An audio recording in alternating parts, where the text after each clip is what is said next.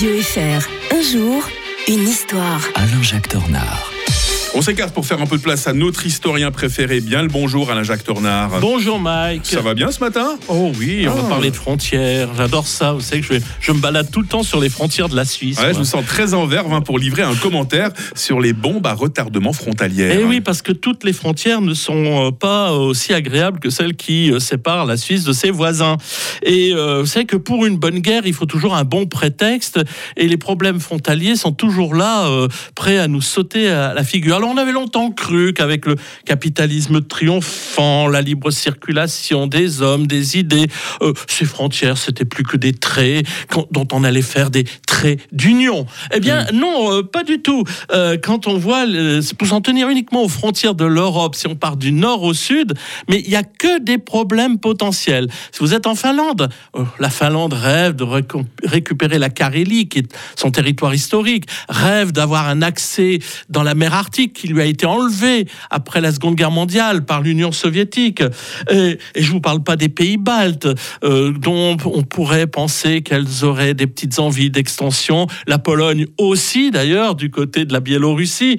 Euh, c'est infernal, d'autant plus que eh bien, il ne vous a pas échappé qu'il y a quelques jours, le 8 novembre dernier, la Commission européenne est entrée en matière pour intégrer l'Ukraine, la Moldavie, Ah ouais, la. Géorgie. Alors, je vous parle pas de l'Ukraine. On a d'ailleurs dit que ce serait quand l'Ukraine serait en paix qu'on pourrait en discuter. Mais dans le cadre de la Moldavie, je rappelle quand même qu'il y a un territoire entier euh, qui est en Moldavie, mais occupé par des indépendantistes euh, plutôt russes. Hmm. C'est la Transnistrie. Vous a pas non plus échappé dans le cas de la Géorgie que depuis euh, 2008, euh, l'Ossétie du Sud, l'Abkhazie sont occupés par des aussi partisans de la Russie et euh, donc par le fait même par les Russes eux-mêmes.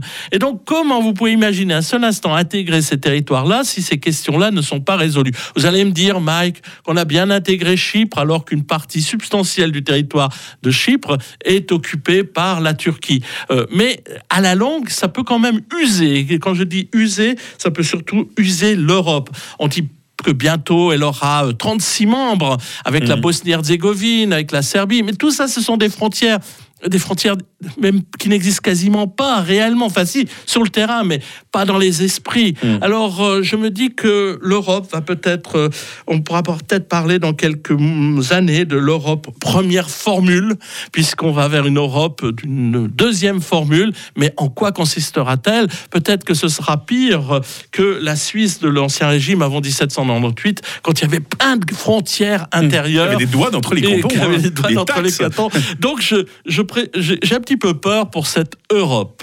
Demain, nous serons le 17 novembre, retour en 1494 pour évoquer euh, la disparition d'un sacré personnage, Jean-Pic de la Mirandole. À demain, Alain-Jacques Tornard. À demain. 6h36 sur Radio